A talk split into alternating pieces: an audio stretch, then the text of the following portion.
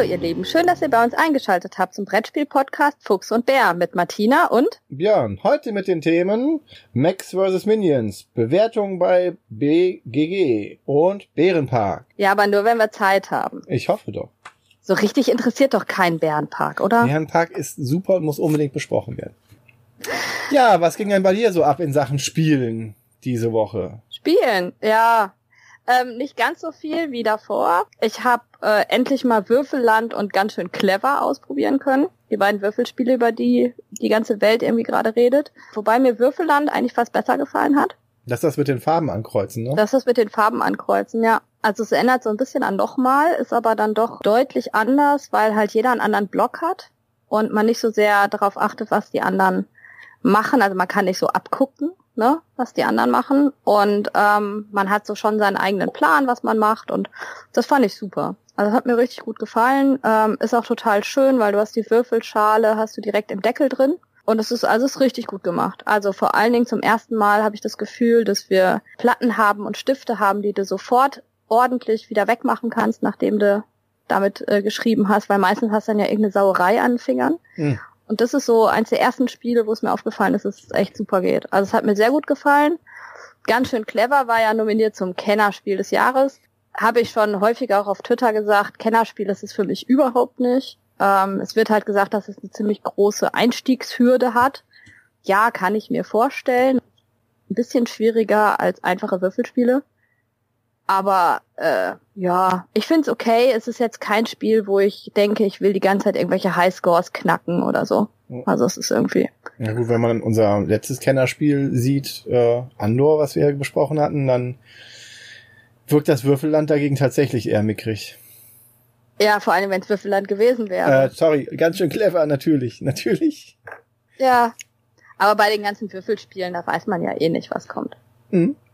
Stimmt. Ich habe jetzt mir Welcome to mal angeschaut. Nicht äh, persönlich gespielt, sondern es ist auch eine Art Würfelspiel, wobei man aber alle Karten damit aufdeckt, anstatt zu würfeln. Und dann muss man die irgendwie verbauen auf seinem Write-and-Roll-Tableau.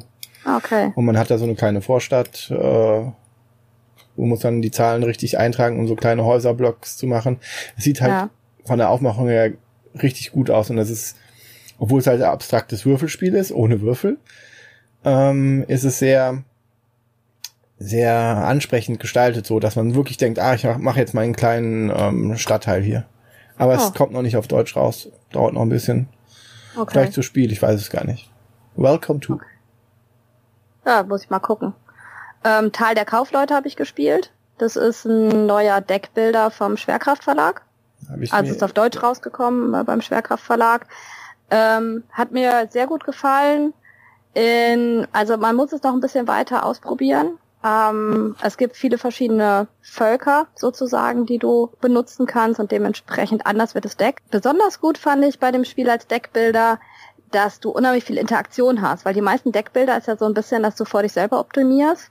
Und hier hast du wirklich ganz viele Karten mit, ähm, nimm eine Karte aus dem Deck des anderen, leg dem anderen eine Karte drauf und so weiter. Und das macht das Spiel viel interaktiver als sonstige Deckbilder, die ich bisher gespielt habe. Ist auch schön klein, 30, 45 Minuten. Also so in meiner Warte eher so ein Absacker. Ähm, fand ich aber richtig schön, muss ich auf jeden Fall normal spielen. Okay. Ähm, hat das auch dieses klassische, ähm, ich habe am Anfang zehn Karten und genau. zwei davon sind unterschiedlich und acht davon sind gleich? Äh, sieben davon sind gleich ah, und ähm, okay. vier davon sind unterschiedlich. Also ja, so ein bisschen. Immer auf fünf, ja? Genau, man zieht immer auf fünf Karten. Dass man, also ich wundere mich, ich meine, das scheint gut zu funktionieren, aber ich wundere mich immer, warum das nicht ein bisschen variiert wird bei anderen Deckbildern. Aber vielleicht ist da fünf genau die richtige Zahl für eine Hand und zehn genau das richtige für einen Start. Man weiß ja, es irgendwie nicht. so, irgendwie sowas muss das schon sein. Ne? Du hast auch hier wieder Karten, die du eigentlich eher loswerden möchtest. Die heißen sogar Ramschkarten. Okay. Was eigentlich ganz lustig ist. Ja gut, also, bei, bei Kaufleute-Thema, ne? ja. Genau. Also passt sehr gut, das Thema ist stimmig äh, untergebracht, also hat mir sehr gut gefallen, muss ich sagen. Und ich bin immer noch auf der Suche nach der perfekten Partie Decrypto. Also ich habe schon wieder einige Partien gespielt und ich will dieses Spiel unbedingt mögen und ich krieg von so vielen Gruppen erzählt, wie cool das war und wie super die Runde war. Und ich spiele immer nur Runden, wo ich denke, ja, ganz nett.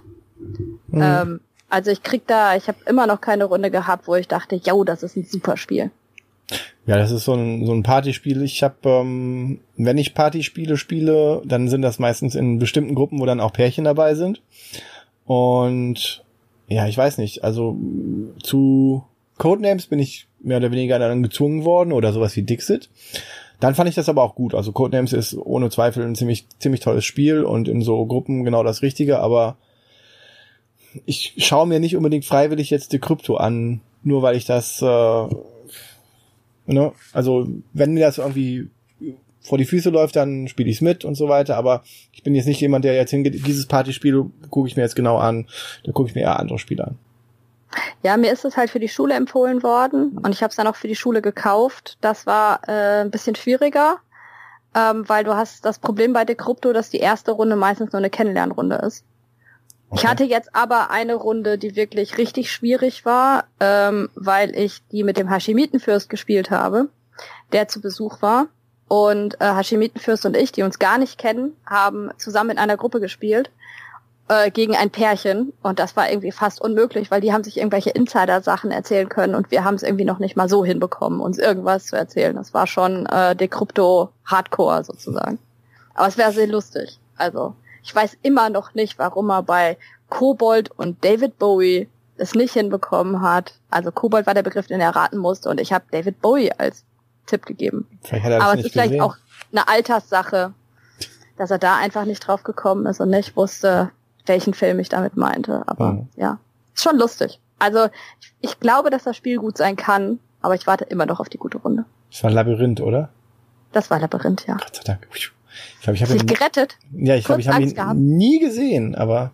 Echt? Ja. Du musst den sehen, der ist toll. Ja, aber aber der der komische, wie hieß er, der dunkle Stein, der dunkle Kristall? Oh, keine Ahnung. Dieser andere Muppet-Film aus den 80ern, der die, manche Filme altern nicht gut. Doch, der ist gut gealtert. Ich habe den, glaube ich, vor vier oder fünf Jahren nochmal gesehen. Okay. Aber ich verbinde damit auch äh, ja. Emotionen, dann ist das eh nochmal was anderes. Gut. Du noch was gespielt? Gloomhaven? Ja, ich, ich, na, ja, Gloomhaven, aber hauptsächlich, äh, nein, hauptsächlich nicht, aber zuletzt äh, Ringelding. Ringelding, Ringelding, Ringelding von Amigo äh, vom Erfinder von Halligalli. Und okay. es ist eine Glocke drin im Spiel. Es ist ein kleines Karton mit einer Glocke, wo man draufhauen kann. Das soll man tun, wenn man als erstes fertig ist. Und dann gibt's so kleine Aufgabenkarten, wo eine Hand darauf abgebildet ist mit äh, verschiedenen Haargummis dran, die über Zeigefinger, Mittelfinger gestülpt werden sollen. Oder auch mal nur über den Ringfinger oder naja, so verschiedene Kom Kombinationen. Und die muss man sich dann aus einem Haufen von Haargummis, die dabei sind, Frage, wie lange sowas dann in einem Haushalt hält, der irgendwelche Mädchen hat, die immer ihre Haargummis verlieren.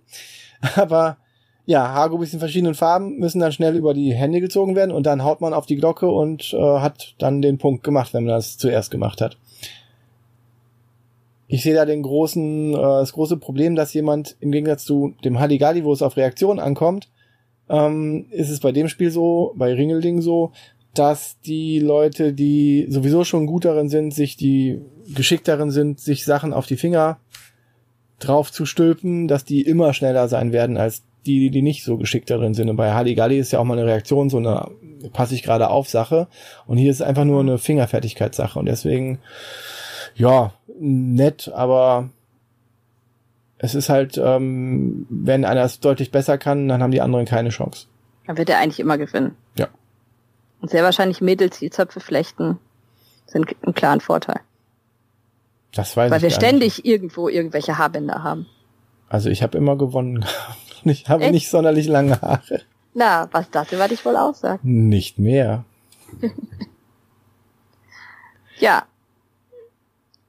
sonst, also äh, bei mir ist halt so, ich werde jetzt schon immer mehr wieder spielen. Ähm, da freue ich mich auch tierisch drauf. Ich habe zum ersten Mal wieder ordentliche BG Stats gehabt äh, und nicht irgendwie nur 20, 25 Spiele im Monat, sondern endlich mal sind wir wieder auf die 60 Partien gekommen.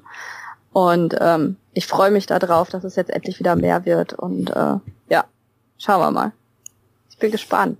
Wenn du nicht gerade am Eintüten bist von irgendwelchen diversen ähm, Kickstarter-Pledges. Ja, im Moment ist es gerade ein bisschen stressig. Wir äh, haben jetzt, nachdem wir ins Haus eingezogen sind, müssen wir halt so die ganzen Großsachen jetzt mal langsam verpacken und wir sind gerade dran, den Minecart ähm, auszupacken und einzutüten und zu äh, sleeven und so weiter. Das ist schon ganz schön viel und vor allen Dingen sich zu überlegen, wie man was organisiert und wie was später in die Kisten und so weiter kommt. Also der Minecart waren allein 19 Kilogramm, Von die gekommen sind. Shadows of Brimstone ist das. Von ne? Shadows of Brimstone, genau. Das ist der komplett Pledge. Also ähm, da werden wir irgendwann noch mal drüber reden, weil das schon die Gemüter gespalten hat. Also das war bis vor einem halben Jahr noch mein größter Reinfall, mein größter Kickstarter-Reinfall, weil wir eigentlich äh, anderthalb Jahre hat, haben die ganzen Erweiterungen waren schon im Re Retail zu kaufen. Ja. Und ähm, wir als äh, Pledger hatten nicht die Möglichkeit dran zu kommen. Und das war schon echt ärgerlich. Also wenn du siehst, dass überall mit dem Kram gespielt wird, auf das du wartest, das ist irgendwie schon, das Ja. war hart. Vor allen Dingen für ein Spiel, was du echt magst. Also ähm, Ja. das muss man mal gucken. Ich glaube, Prodos hat das mit Alien vs. Predator auch so gemacht. Da haben die das auch irgendwie, das den Kick, Kickstarter und Leuten, Plätschern, Bäckern noch nicht ausgeliefert und dann hatten die, aber das ist schon im Retail drin. Das ist immer eine doofe Sache. Weiß auch nicht, warum man das so machen muss, aber naja. Nach dem Motto, das Geld der, der Bäcker hat man sicher und dann macht man erstmal nochmal mit dem fertigen Ja, also- Produkten. Al- al- Also ich meine, was mir zum Beispiel nichts ausmacht, ist, ich habe die ganzen Boxen drumherum nicht. Ne? Hm. Also ich habe halt wirklich, wir haben wirklich alles in einem 19 Kilo Paket irgendwie geschickt bekommen. Äh, da sind irgendwie fünf Kartons drin und der ganze Rest sind irgendwelche Plastikbeutel, in denen Miniaturen sind, in denen Karten sind und sonst irgendwas. Ähm, das, das ist mir jetzt zum Beispiel nicht wichtig, dass ich da die Umverpackung habe, weil ich die eh nicht brauche. Hm. Also es fliegt eh alles weg. Hm. Ähm, Im Endeffekt wird äh, Shadow of Brimstone bei uns in zwei riesigen, wenn es denn klappt, äh, zwei riesigen grauen Baumarktkisten verschwinden sozusagen. Da ist der eine, das Grundspiel, beide Grundspiele sind da schon drin mit den Miniaturen. Und jetzt muss man mal gucken, wie man den Rest zusammenkriegt, so dass das Spiel vielleicht auch noch portabel bleibt. Weil Shadow of Brimstone für mich eins der großen Miniaturenspiele sind, die ich auch mal mitnehme irgendwo hin. Hm, Also so ein kleines Rollköfferchen wäre ja eigentlich, dass man dann so in dein Regal stellen kann, unten hin und dann kannst du es mitnehmen. In ein kleines Rollköfferchen passt das ganze Zeugs nicht. Da haben wir Okay. keine Chance. Also das muss schon der große Überseekoffer sein und auch der passt nicht. Also ich brauche dann zwei Überseekoffer, glaube ich, für das ganze Zeug. Gut, gehen wir zum Thema. Max vs. Minions. Mac versus Max versus Minions. Ich sage mal Mac, aber es sind Macs. Ich weiß auch nicht, warum du immer Max sagst. Max, Ja, Macs. Max vs. Minions. Wie weit bist du gekommen bisher? Ähm, fünftes Szenario, das reicht mir aber auch, weil ich genieße das Spiel so sehr, dass ich äh, da gar nicht so ein großes Tempo durch durchjagen will. Wobei man kann die Szenarien auch immer wieder spielen. Aber die machen tatsächlich sehr viel Spaß. Und Hast- Hast Ja. du die nur mit einer Gruppe gespielt oder mit mehreren? mittel, mittlerweile zwei verschiedene Gruppen, ja. Okay. Und Ja, also ich würde auch noch mal, ähm, wenn ich irgendwann mal mit meinen Nachbarn hier äh, spiele, wo ich dran bin, glaube ich, würde ich das auch als eines der ersten Spiele auf den Tisch stellen. okay, interessant. Max vs. Minion, das Gateway-Spiel. Ja, auf jeden Fall. Okay. Wir sehen das schon. Wir, wir beide haben, glaube ich, komische Gateway-Gedanken. also ich habe, äh, ich bin bis Mission 8, die wir geschafft haben. Also uns fehlen noch drei. Ich habe aber insgesamt 26 Plays von dem ganzen Spiel. Also ich habe es doch schon um einiges häufiger gespielt, weil ich gerade in den Jugendgruppen dann Ja. schon ähm, 1, 2, 3 immer mal gespielt habe. Ähm, ja, teilweise auch, auch ohne das Tutorial Hm. ähm, um es einfach einfacher zu machen. Ja, also das Coolste finde ich an dem Spiel ist, wenn man den Karton kriegt äh, und den aufmacht, das ist einfach der Hammer. Ne? Ja. Also Max vs. Minions ist echt so ein Spiel, das packst du aus und denkst dir nur, oh mein Gott. Also nicht nur, dass die äh, Mechs total toll aussehen, diese ganzen Minions, die dabei sind. Es ist eins der besten Inlays, die ich je gesehen habe. Es ist, glaube ich, auch eins der wenigsten in, wenigen Inlays, die überhaupt bei mir drin geblieben sind im Karton. Mhm. Also es ist echt perfekt zusammenpassbar und wenn man einmal weiß, wie man es zusammenbaut, geht es auch. Mhm. Ich Ja. habe sogar alle Karten gesleeved drin, also das klappt auch. Okay. Das geht ja. alles wieder rein. Aber die haben den Linnen-Finish. Das ist äh, eigentlich okay. Die kann man auch ungesleeved benutzen. Ich spiele keine Spiele ungesleeved. Okay. Kinder, also. Kinder schützt euch. Und eure Karten. ja, immer. Naja, abluchsen. Also so kleine Kartenspiele sind bei mir nicht gesleeved, aber das war's auch schon. Sonst ist bei mir alles gesleeved. Immer. Ja, man muss dazu sagen, die Produktionsqualität ist sensationell. Du hast die vier Macs, die auch schon bemalt sind, also komplett fertig bemalt. Die sind auch ordentlich Die hübsch. sehen gut aus, ja. Ja, doch. Die Minions sind, ähm, die haben Ink bekommen, also die haben äh, Tinte in den Ritzen und ansonsten sind die grau, aber ist auch vollkommen okay. Ähm, dann gibt's noch einen größeren Boss-Mac, der ist auch. Den man ja am Anfang gar nicht sieht. Ne? Ach, ja, also es ist jetzt schon, ist schon wieder der Super-Spoiler. Ja. Also das, das, ist kein Spiel, wo man, ähm, es ist kein, es ist kein äh, Legacy-Spiel vor allen Dingen. Man kann es immer wieder spielen und es ist, äh, ja, aber man sieht auch schon die große Axt, wenn man das Ding aufmacht. Sei ehrlich, hast du den, dir den vorher angeguckt? Ja klar. Echt? Das ist unglaublich. Ich, ich bin da, ich bin wirklich so ein Spieler, der sich das nicht vorher anguckt, auf keinen Fall. Also wir haben wirklich, bis der Boss das erste Mal kam, diese Box nicht aufgemacht. ja, kann man machen. Aber jeder Spieler ist ja da anders. Aber ja. auch dann gibt's eine Mine, die ist auch bemalt ähm, und gebrushed zumindest. Äh, nicht gebrushed, geinkt. Und es gibt einen bemalten äh, Zeitmesser eine Sanduhr. Ein Zeitmesser, ja, eine Zeitmesser, Sanduhr. Ja. Und gleichzeitig ist, ist das der erste Spielermarker. Genau. Spielt ihr mit Sanduhr oder ohne? Natürlich mit Sanduhr. Sehr gut. Sind ja keine Pussys hier. das weiß man nie. Also ich habe äh, meine Schüler zum Beispiel spielen das auf keinen Fall mit Sanduhr.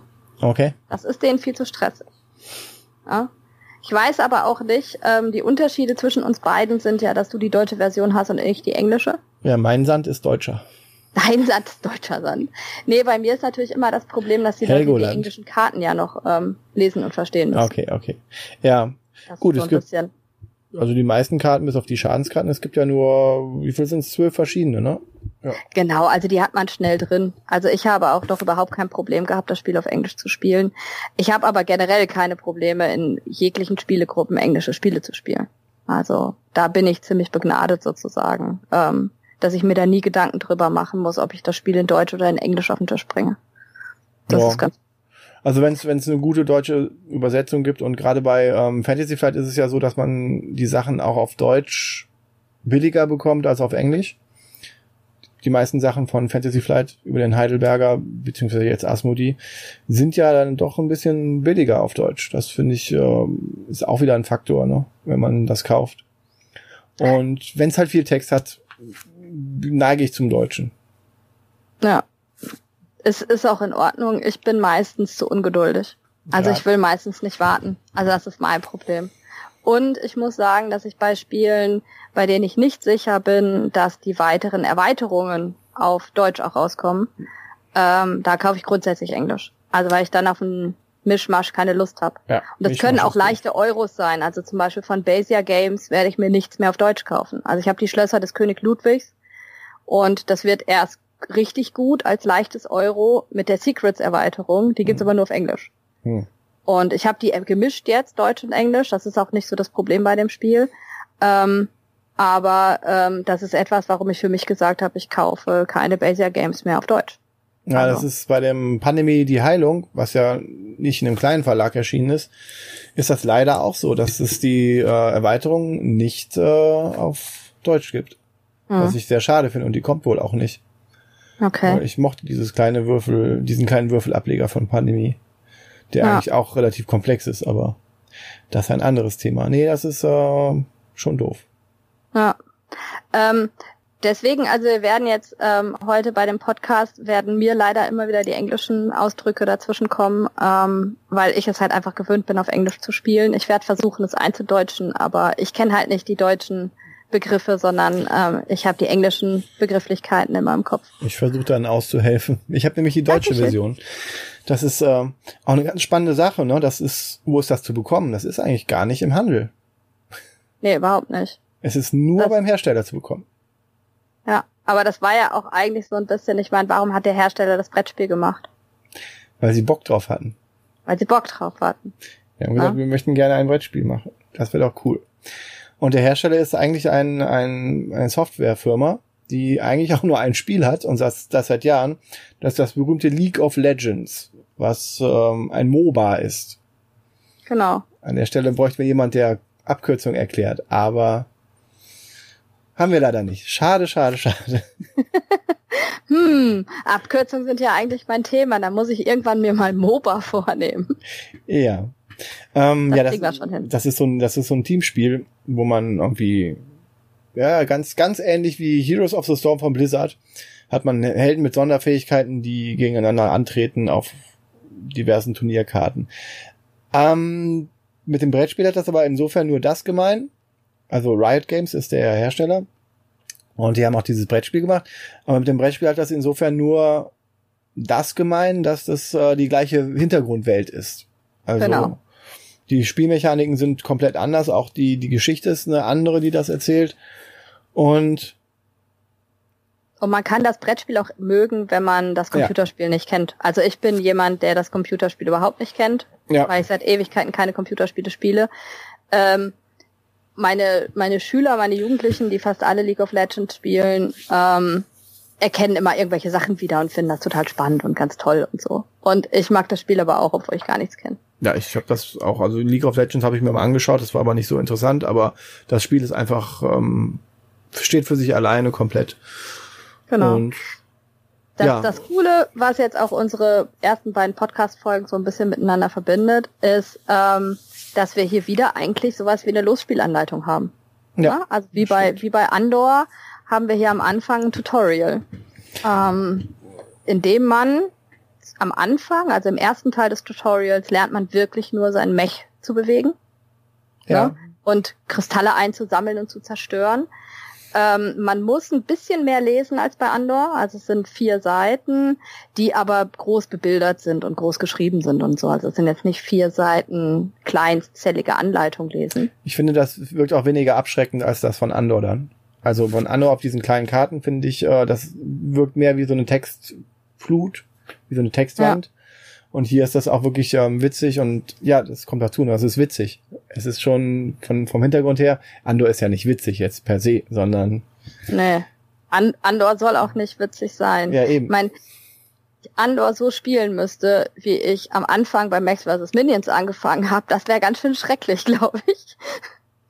So. Aber im Prinzip hat man ja Andor, die, wenn du deine, deine Kinder, wie in der letzten Folge ähm, gehört, die das spielen lässt und dann auflaufen lässt, dann ist das im Prinzip nichts anderes, als wenn man die erste Partie hier mit dem Max rumläuft und dann auch äh, versucht, die irgendwo hinzubringen, was auch nicht funktioniert.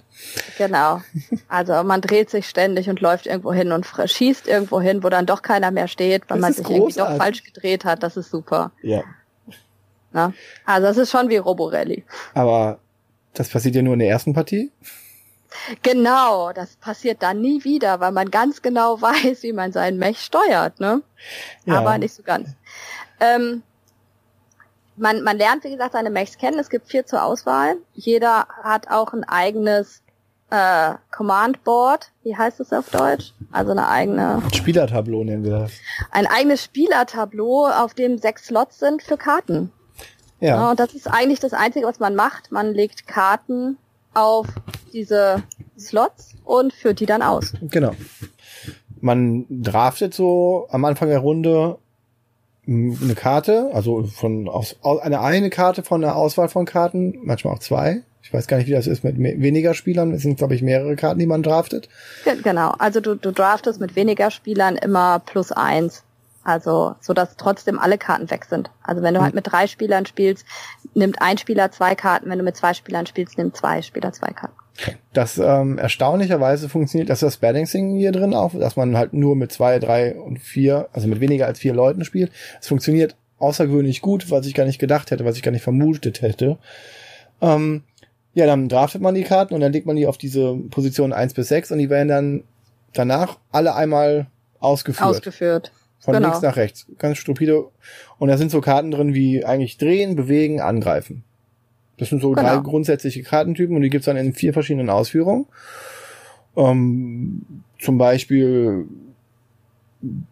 bewegt sich der eine einen vorwärts und einen seitwärts, einer bewegt sich ähm, relativ schnell vorwärts, eine Karte und die Karten haben, sind auch verschiedene Farben bzw. Elemente zugeordnet, die man dann übereinander legen kann, um äh, stärkere Effekte davon zu kriegen. Genau. Das ist auch ziemlich gut gemacht, weil immer die oberste Karte sozusagen zählt. Ja. Und ich muss mir dann schon manchmal auch überlegen, ähm, lege ich die Karte jetzt oben drauf. Ähm, das ist, wir spielen ja ein kooperatives Spiel, mhm. wo aber ähm, das Alpha-Spieler-Problem nicht ganz so groß ist, weil man unter Zeitdruck die Karten aussucht. Mhm, ja, und genau. du hast nicht so wirklich Zeit, dich abzusprechen. Ähm, es ist schon so, dass in unseren Runden dann gesagt wird, ich will die Karte, nimm die nicht und ich hätte gern die Karte und so. Aber der erste Spieler, der dran ist, nimmt sich die Karte, die er will. Der nächste Spieler nimmt sich die und man ist in Zeitdruck. Also so ja. lange Zeit jetzt wirklich zu überlegen, was will ich machen, hat man nicht unbedingt. Aber ja. also bei uns gibt's dann auch so Absprachen wie, ja, ich hätte aber gerne jetzt mal eine rote Karte hierfür oder ich brauche mal da und da die und die Karte. Oder weil genau. man auch einige Karten dann zum Reparieren braucht. Diverse genau. zwei Arten von Reparaturen gibt's. Und dann braucht man halt die eine oder andere Karte dafür. Um, um die einfach dann nicht für, hinzulegen zum Programmieren des Macs, sondern halt um Reparaturen durchzuführen. Genau. Und das ist eigentlich schon die erste Hälfte des Spiels. Ne? Also ja. es werden Karten gedraftet, gezogen, dann legt man die hin, das nennt sich Programmieren, und dann führt man einfach ganz stupide seine Leiste durch.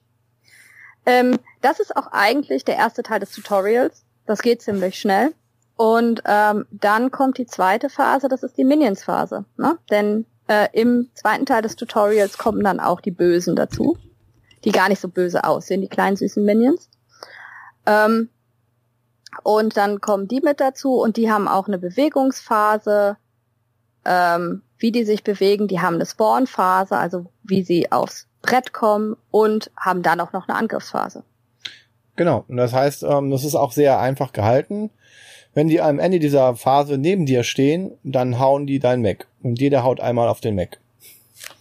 Und genau. wenn ein Mac äh, Schaden bekommt, dann bekommt man eine Karte böse Schadenskarten, die sich dann zufällig in irgendwelche Slots reinsetzen und dann deine Programmierung völlig über den Haufen werfen.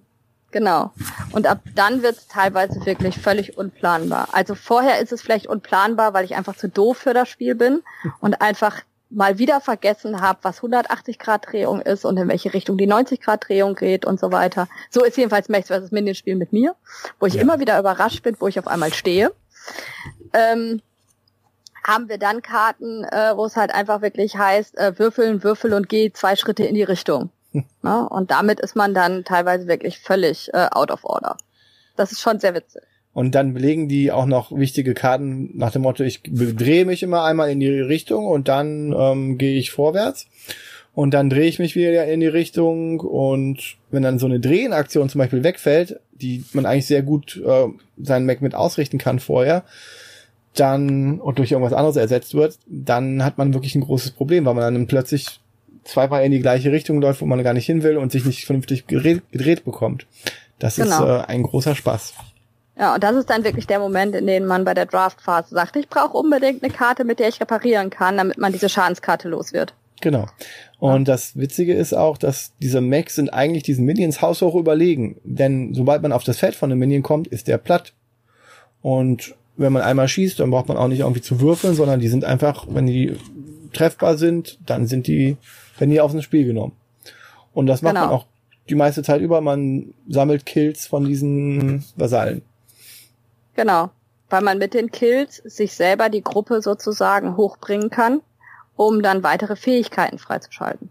Genau. Ne? Das haben wir aber alles noch nicht im Tutorial, sondern das kommt dann genau. erst später. Ne? Also das Tutorial zusammen mit der ersten Mission, da hat bei uns durchschnittlich zwei Stunden gedauert. Mit Aufbau und allem drum und dran und ähm, erklären. Also dementsprechend, ähm, das ist in einer sehr überschaubaren Zeit zu spielen. Ähm, die Durchschnittszeit aller anderen Missions ist ungefähr anderthalb Stunden. Hm. Bei den 26 Partien, die ich jetzt hatte. Also man hat mal welche, die zwei dauern, man hat auch mal eine, die nur eine Dreiviertelstunde dauert. Aber so der grobe Durchschnitt ist anderthalb Stunden. Was ja auch ganz angenehm ist, da kann man ja auch noch was anderes spielen oder oder das zwei Missionen machen oder sowas an einem Abend, an einem Spieleabend. Genau, also wir haben fast immer zwei Missionen gespielt, außer wir haben eine nicht geschafft, weil wir sind ja schon so drauf, dass wir immer nur weiterspielen, wenn wir eine Mission geschafft haben. Das heißt, es gibt auch ein paar Missionen, die haben wir ein paar, paar Mal öfter gespielt. weil die einfach ein bisschen schwieriger waren. Ich glaube, die, wo ihr aufgehört habt, da, ich glaube, die fünfte oder so, die war schon ganz schön. Ich glaube, die heftig. haben wir auch öfters gespielt. Mit ja, wir haben das auch, ja genau, wir, wir haben das auch genau. so, so gemacht. Jetzt hast du aber gespoilert. Ja, da jetzt kommt Lava, ja, unglaublich. Die böse, böse Lava. Aber wir haben ja gesagt, wir spoilern eh in dem Podcast. Ja, ich habe ähm, mir mal ein Video auf der, was war das? Auf der, ich glaube, es war die, was die TED-Konferenz. Auf jeden Fall hat der ähm, Erfinder von Mac vs. Minions äh, darüber gesprochen, wie der das Spiel gemacht hat er das Spiel erfunden hat, mehr oder weniger. Und im ersten Szenario war es, äh, also in der ersten Ausführung war es ein Spiel auf einem Spielplan, der fest war, mit vier Spielern, die gegeneinander spielen und dann auch diese Macs programmieren und sich gegenseitig abschießen müssen. Und keine Szenarien gab es und kein kooperatives Spiel. Das ist erst später dann dazu entwickelt worden, als es dann okay. in, in dem Verlag rumging. Witzigerweise haben die sich dann irgendwie, als sie dann das, diese erste Version hatten, haben die sich Tom Wessel geholt und haben den einfliegen lassen. Okay. Ähm, und haben gesagt, ja, wobei es war gar nicht mal so schlimm, weil es ist innerhalb von Amerika gewesen, da haben die sich einfliegen lassen, er hatte gesagt, oh, schönes Spiel, schönes Spiel. Und das war nett, aber nicht unbedingt so hilfreich. Und dann haben die sich ähm, Quince von Shut Up and Sit Down auch nochmal einfliegen lassen, ein paar Tage später, wo die erst dachten, na, soll man den nicht wieder ausladen? Und der hat sich das Spiel angeschaut und hat gesagt, ja, ich, wie wär's denn, wenn das so eine Geschichte erzählen würde und man so Szenarien hätte und das äh, nacheinander und, und so, ja. Und dann haben die erst gesagt, oh, als er weg war, hat er gesagt, äh, haben wir gesagt, okay, wir bauen das alles um und ich möchte jetzt nochmal von vorne anfangen, egal was die Chefs sagen, ich bin jetzt schon in Chefs gegangen, haben gesagt, ich möchte hier nochmal gerne alles, alles neu anfangen. Und dann hat er das äh, in diese kooperative Form gepackt und und dann wirklich äh, von Grund auf neu gemacht und mit diesen Story, mit diesen Missionen, die hm. übrigens in so kleinen, wunderbaren Top-Secret-Papierumschlägen. Äh, Hier, hört ihr das? In so Papierumschlägen drin sind, wo dann auch immer so ein paar neue Karten und neue Sachen dabei sind. Genau, also, und vor allen Dingen auch immer neue Regeln. Also ich finde das ja. eh super gemacht. Also du hast diesen Umschlag, in dem das drin ist und du zerstörst nichts oder so. Also du hast ja. zwar so ein bisschen äh, Legacy, weil du halt so ständig was Neues lernst und ständig was Neues dir anguckst und so und ähm, man schon ein bisschen was verrät, wenn man Sachen vorher sieht. Ähm, aber im Endeffekt kannst du es halt immer wieder spielen. Ne? Aber so ein Umschlag das erste Mal neu aufzumachen, ist schon schön. Und das ist kein Spiel, wo ich jetzt zum Beispiel sagen würde, ich leihe euch das aus und spielt ihr ruhig alles durch. Ja. Weil ich will die Umschläge, die zu sind, will ich schon selber noch aufmachen. Also das muss ich einfach sagen, das ist schon Spaß. Ja, das ja? ist so wirklich. Und das macht. Und wie, wie gesagt, da sind teilweise neue Karten drin und immer nochmal erstmal der Aufbau, und die Sonderregeln fürs neue Szenario. Also du hast nicht irgendwie ein riesiges Szenarienbuch, wo du immer rumblättern musst oder so, wie bei Gloomhaven zum Beispiel, mhm. ähm, sondern du hast halt wirklich einzelne Regelhefte und dadurch lernst du halt immer ein bisschen mehr. Ja. ja so, so ist die er erste Mission, geht dann zum Beispiel drum, dass du ähm, die äh, Bombe musst du rüberbringen, oder? Ja, das ist äh, tatsächlich relativ nah am Anfang, wo ich auch dachte, okay, kommt nicht erstmal töte alle Monster oder so, nee. Man hat da nee, so eine, töte alle Monster ist das Ende vom Tutorial. Ja, das sind ja auch nur drei oder vier Monster, die da kommen, also Monster, diese Minions. Ja. Die Vasallen übrigens im Deutschen heißen. Echt, die heißen Vasallen? Mhm, die heißen Vasallen. Oh Gott, das ist ja eine schreckliche Übersetzung. Man hat es nicht in Minions gelassen. Nee, das Spiel heißt Mac vs. Minions. Max vs. Minions draußen auf der Verpackung und drinnen steht äh, Vasallen. Okay. Das ist, finde ich, nicht glücklich. Och, ja, kann man so oder so aber, sehen. Aber ich komme da auch aus einer anderen Übersetzertradition. Also bei uns in der Mittelalterphilosophie übersetzen wir auch nicht alle äh, lateinischen Fachausdrücke, sondern Ratio bleibt Ratio. Da fange ich nicht an, mit Verstand zu übersetzen. Also de dementsprechend bin ich das gewöhnt, ähm, in der deutschen Übersetzung andere Wörter zu lesen. Ja, aber manche Wörter sind ja auch anders aufgeladen von der Bedeutung her, als äh, wenn man das mit Verstand übersetzen würde. Aber das ist ein anderes Thema. Genau. Lass uns lieber äh, bei der Bombe bleiben. Ja, nette kleine Bombe, die man irgendwo hinschieben muss, so dass man seinen Mac tatsächlich oder einer von den Mitspielern muss muss sich dann oder zwei müssen sich dann darum kümmern, dass sie den die Bombe anschieben oder auch ziehen. Und da gibt's dann eine kleine Extra-Regel für wie man die auch ziehen könnte. Er muss aber genau, das lernt man dann. Ne? Man genau. lernt schieben und ziehen.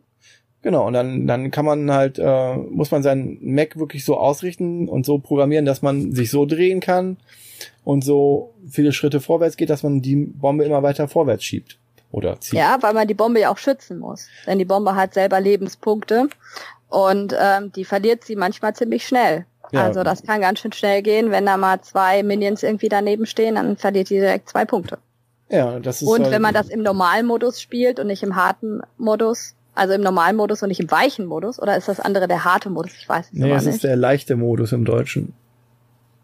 Der ja, leichte. Es gibt, es gibt einen, leichter, einen leichten Modus. Genau. Wenn man den im leichten Modus spielt, hat er, glaube ich, fünf Lebenspunkte und im anderen zwei.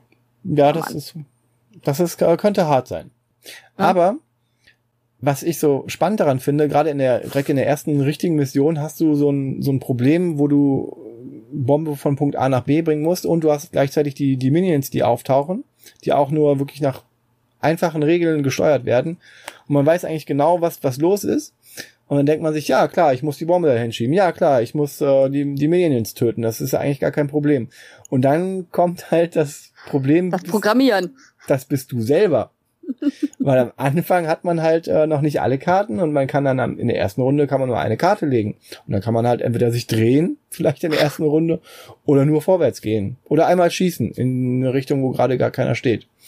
Und erst mit der Zeit, wenn man sich dann die Mission halt so ein paar Züge so warm gelaufen hat, dann kann man sagen, ah, jetzt habe ich meinen Mac genau so, dass er genau das machen kann, was ich will und dass er jetzt hier sich einmal dreht, einmal vorwärts geht, dann sich nochmal dreht und nochmal vorwärts geht und zwischendurch noch einmal schießt oder zweimal. Und das ist genau das, so, so habe ich meinen Mac jetzt. Ja, aber wie häufig hast du denn diese Situation, dass du deinen Mac so hast, wie du ihn wirklich haben möchtest? Also äh, lange dauert das nie, bis da eine Schadenskarte drauf ja, ist oder bis irgendwas voll, passiert, dass er nicht mehr so läuft. Also das ist ja das große Problem. Aber das ist schon, also man, man sitzt vor dem Plan und denkt sich, oh ja klar, ne, wir beiden kümmern uns um die Bombe, ihr beiden macht die, macht die äh, Minions fertig und dann läuft das. Und dann merkst du halt, okay, ich krieg gar nicht die richtigen Karten zusammen, wir müssen es doch irgendwie anders machen. Äh, ich töte auf einmal und ziehe die Bombe leider überhaupt nicht, weil ich irgendwie keine Laufkarten krieg. Äh, wir müssen uns doch wieder umplanen und so. Und das halt alles doch immer auch ein bisschen zeitbestimmt und so weiter. Also ich finde das Spiel super. Also mir macht das viel Freude. Ja, das ist großartig. Dann denkst du dir, okay, jetzt habe ich meinen Mac fertig.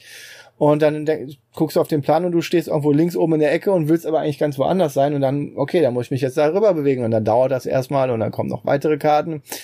Und wenn du dann alles hast und dir denkst, okay, ich habe jetzt keinen Schaden bekommen, mein Mac läuft da, wo, wo er hin soll und ich kann genau das machen, was ich will, dann steht ja dein blöder Mitspieler im Weg oder sowas. Also es ist immer irgendwas. Und es ist ja. großartig. Also es ist. Ja. Aber deswegen bin ich zum Beispiel auch froh, dass das kooperativ ist, weil ich bin in solchen Spielen echt schlecht also auch Roborally oder so, ähm, mir fehlt einfach das äh, Vorstellungsvermögen, genau zu wissen. Also ich vergesse zum Beispiel immer wieder echt, wie rum ich mich drehe und sonst irgendwas. Also ich muss es total konzentriert machen, wenn ich das so richtig ernst spiele. Und im Kooperativen finde ich das alles nicht so schlimm. Also da äh, komme ich auch besser mit dem Zeitdruck und so weiter aus. Und jetzt programmiere einfach und dann gucken wir halt und so. Ähm, deswegen, ich bin echt froh, dass es kooperativ ist, weil ich spiele Max vs. Minions sehr viel lieber als Roborally. Ja, man muss dazu sagen, dass bei der Roborelle die Programmierung auch härter ist. Also bei Roborelle ja. hat man so Karten wie dreh dich um 90 Grad nach rechts und gehe drei Felder vor. Und bei Mac vs. Minions ist es schon so, dass man ähm, man hat ja sich drei Ausbaustufen. Kann. Man kann sich das dann mehr oder weniger, du musst dich um 90 Grad drehen, aber da steht dann nicht, ob nach links oder rechts, sodass man dann am Anfang, wenn man nur solche Karten hat, auch dann mal mehr oder weniger einen Schritt vorwärts machen kann, indem man einfach 90 Grad rechts drehen, geradeaus, 90 Grad links drehen und dann steht man wieder einigermaßen in der Richtung, wo man das will. Ja. Oder bewege dich zwei Felder vorwärts oder seitwärts gibt's dann beim Bewegen. Und beim Schießen kann man dann auch eher entweder in einem Bereich oder mit Flammenwerfer ähnlich oder ein Sägeblatt nach geradeaus äh, schießen. Das ist schon, schon so gemacht, dass man ein bisschen was steuern kann, während man auf dem Feld dann agiert. Man ist ja nicht völlig seiner genau. Programmierung ausgeliefert. Ja. Und ähm, man kriegt dann immer ein Missionsziel und wenn man das dann erreicht hat, dann ähm, darf man sozusagen beim nächsten Mal den nächsten Umschlag aufmachen. Also die neue Mission, die man spielt, steht dann immer am Ende sozusagen der Regel der Mission, die man gerade gespielt hat. Genau. Das ist schon also echt gut und äh, gefällt mir gut und Witzigerweise ist es auch relativ dramatisch aufgebaut. Es gibt in jeder Mission eine Eskalation. Also in jeder ja. Mission kann es äh, eskaliert ist, wenn irgendwelche Bedingungen eintreten, dann wird's härter, dann wird's schwieriger, dann äh, kommen mehr Max, äh, mehr Minions aufs Feld und es passiert irgendwas. Und das ist aber genauso, ähm, wenn man genug Minions getötet hat, dann die werden gezählt und dann gibt es äh, auch, glaube ich, bei, bei 15 ist das, auf dem Board ja. kann man dann markieren, dann kriegt man äh, eine Spezialfähigkeit freigeschaltet. Weil mit der Zeit schaltet man noch weitere Spezialfähigkeiten frei und eine ist halt aufgedruckt und das ist dann die stärkste, glaube ich, ne? Ja. Genau. genau. Genau, die ist ja auch immer, die, also diese ganzen Spezialfähigkeiten sind spezifisch, also es sind Karten, die nur für meinen äh, Mech gelten. Und ähm, je mehr Missionen ich spiele, das sind äh, welche von den Karten, die mit in den äh, einzelnen Missionen drin sind. Genau. Ne? Dann werde ich da immer besser. Aber das braucht man später auch, denn wenn man sich am Anfang noch denkt, warum sind da die ganzen Minions in dieser Packung drin? Na, die kommen doch eh nie auf den Plan. Ähm, ist dann ab der dritten, vierten Mission, oh, ja. weiß man dann langsam, warum es so viele sind, äh, weil man eigentlich irgendwann vor lauter Minions den Plan nicht mehr sieht. Das stimmt, das stimmt. Das ist wirklich teilweise. Das ist, man hat alle auf dem Feld und man muss dann alle auch bewegen. Es sind dann alle auch äh, dabei, die, die zu ziehen, die dann beteiligt sind von den Spielern. Genau. Aber äh, an, das Spiel an sich ist total klar, es hat schöne, klare Regeln und trotzdem ist es anspruchsvoll. Also es ist nicht so, dass ähm, auch wir irgendwie jede Mission in, im ersten Mal direkt schaffen. Also es sind immer noch Missionen dabei, äh, wo man wirklich auch mal länger braucht. Wenn dann der Boss kommt, der nervt eh total. Oh ja, die Bosse, die haben äh, auch ein eigenes Tableau dann und das ist, äh, die sind nicht ohne, die, die gehen schnell in den Overkill-Modus und, und äh, man hat schnell verloren, wenn man da nicht aufpasst. Das ist wirklich, genau. wirklich böse. Und am Anfang sind, ist der Boss noch zu schaffen und später dann, natürlich ist er auch später zu schaffen, aber wenn man dann sieht, was man, was man da alles machen müsste, ai, ai, ai, ja. ai. Das ist schon schwieriger. Aber wie gesagt, für mich ein Spiel, was ich ähm, total gerne gespielt habe, was ich auch wieder spielen werde. Bei mir hat es halt wirklich, ich habe jetzt auf BGG geguckt, ähm, wann ich die letzte Partie hatte und die war halt wirklich äh, fünf Tage bevor wir ins Haus konnten mhm. und mit dem Renovieren anfangen konnten. Und ähm, das war meine letzte Max vs. Minions Partie. Ja. Hast du einen Mac, den du am liebsten spielst? Äh, nö. Eigentlich nicht. Ich habe einen Mac, den ich die ganze Zeit spiele. Das ist welcher? Ja, wenn ich das jetzt wüsste. Es ist natürlich das Mädel. Das Mädel, das Mädel. lila Mädel. Die lila Mädel, das lila Mädel spiele ich. Ja, vom Aussehen, also ich fand eigentlich den, ähm, vom Aussehen finde ich den am schlechtesten, aber ich spiele am liebsten der, der auf der, auf der Kugel reitet, auf der Bombe reitet. Mhm. Der hat die, für mich die coolsten Spezialfähigkeiten, die ich am liebsten spiele. Ja, aber ich bin ja ein Mädchen. Ich suche ja danach aus, was mir gefällt. Ja. Am Anfang. Am Anfang. Kannst du gerne so machen. Ich suche dann äh, das aus, was meiner Persönlichkeit am ehesten entspricht. Und das ist ein Wahnsinniger, der an einem Hebel äh, zieht, während er auf einer Bombe reitet. Offensichtlich. Ja, sehr wahrscheinlich. ja. Ähm, wir, wir haben ja die Sendung äh, genannt, nicht nur Max vs. Minions, sondern auch BGG-Noten. Und ähm, das kam eigentlich daher, dass ich ziemlich entsetzt war, dass du Max vs. Minions eine 10 gegeben hast. Natürlich ist das eine 10. Wie kann das denn anders als eine 10 sein? Ja. Verstehe. Also, jeder, der da nicht eine 10 gibt, der, ich weiß nicht, der macht irgendwas falsch. Ja, weil ich, also ich, ich glaube halt wirklich, dass man sich da überlegen muss, was Zehner sind. Ja. Ne? Also das ist so ein bisschen dieses, das Thema, ähm, und ich habe mir meine Zehn angeguckt. Also für mich ist eine Zehn ein Spiel, zu dem du mich jederzeit wecken kannst und was ich jederzeit spielen möchte. Fast eigentlich mit jeder Gruppe. Gibt es das Spiel überhaupt? Ja. Du möchtest jederzeit geweckt werden, um Fallen zu spielen. Was? Fallen. Das kennt doch keiner. Das kennt keine Sau, ich weiß, aber dafür kannst du mich jederzeit wecken. Das ist auch für mich der super Absacker, den ich immer auf irgendwelchen Spieleconventions, wenn ich bin und um zwei Uhr nachts äh, sitzt irgendwo noch ein einsamer Mann herum, der spielen möchte und ich immer sage, lass uns Fallen spielen. Immer wieder. Also es ist, ähm, das dauert zwei Stunden, aber das ist für mich das so Spiel, als Absacker. jederzeit wecken kannst. Ja, jederzeit. Ich habe mir das versucht anzuschauen bei dir mal, weil ich das mal auf einem Bild gesehen hatte, aber nein.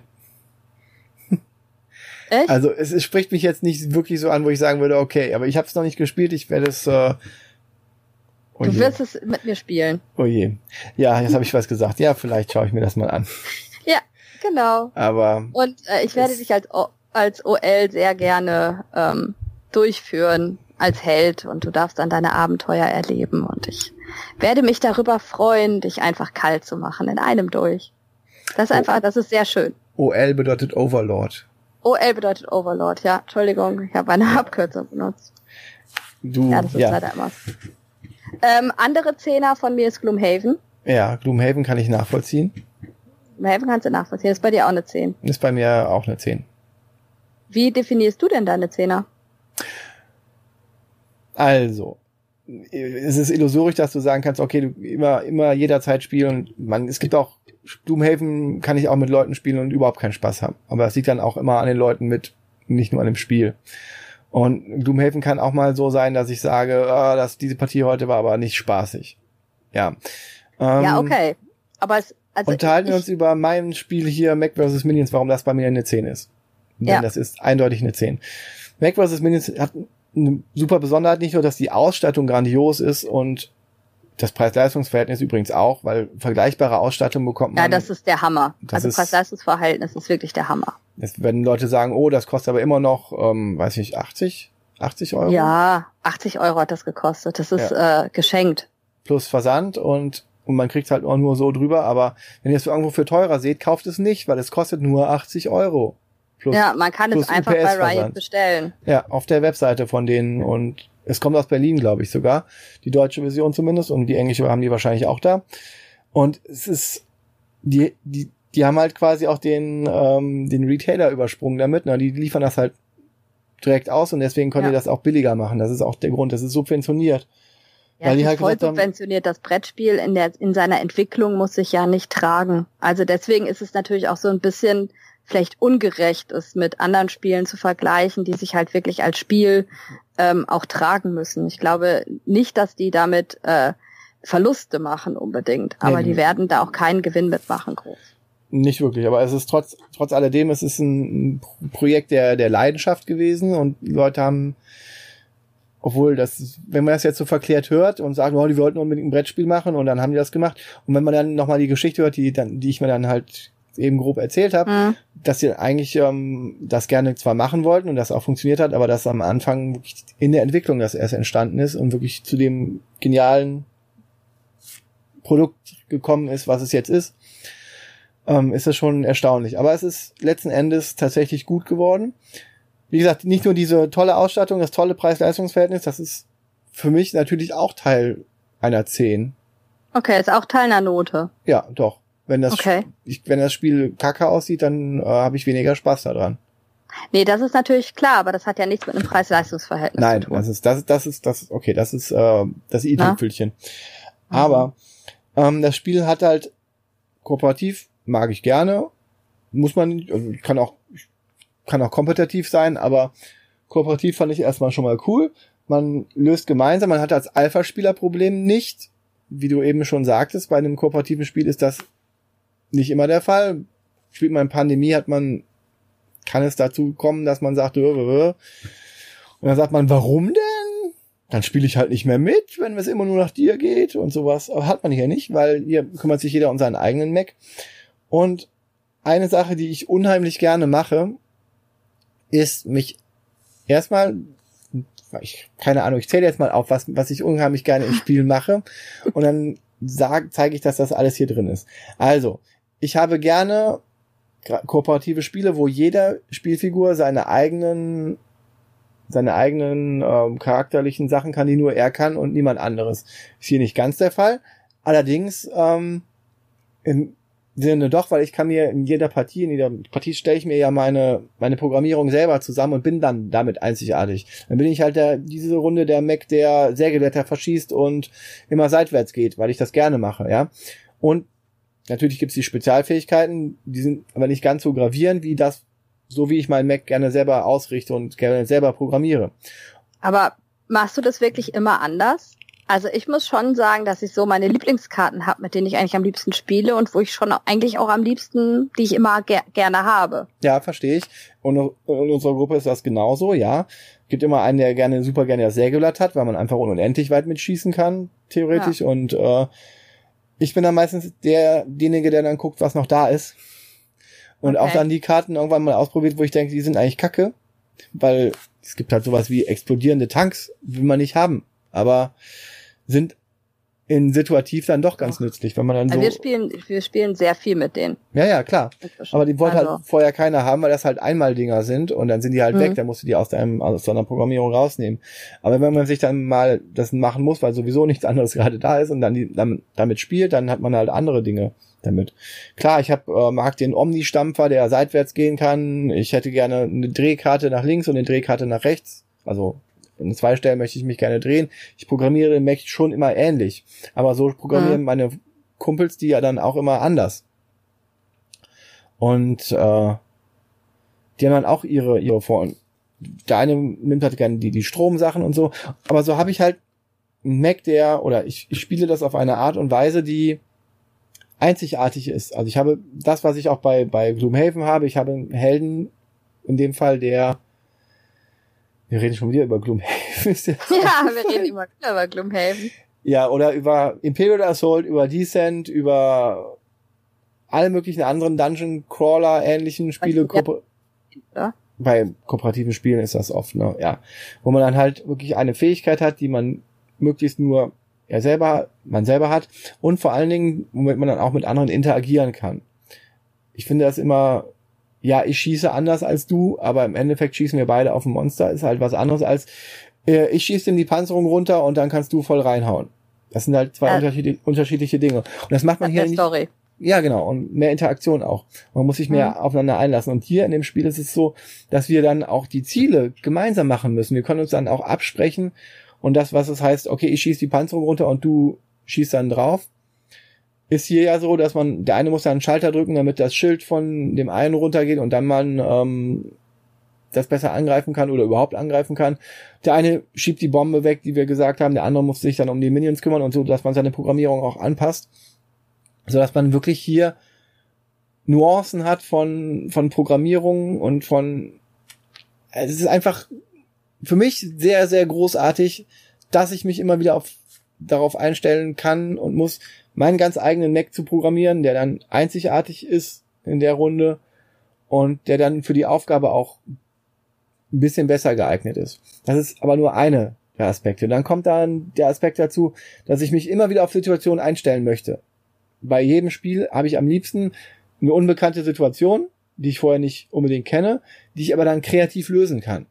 Ja, ich möchte gerne mhm wenn dann eine Kombination von Monstern da ist. Bei Gloomhaven hatten wir zuletzt böse Uses, die sich immer weiter aufteilen und dann muss man, muss man völlig anders gegen die vorgehen. Wir hatten mal Bären, die unheimlich stark sind und sehr viele Lebenspunkte vor allen Dingen haben. Also das meine ich mit stark.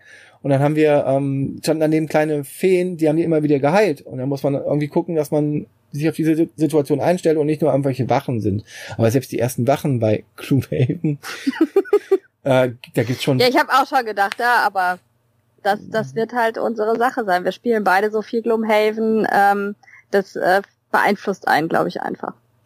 Weil es auch so gut ist.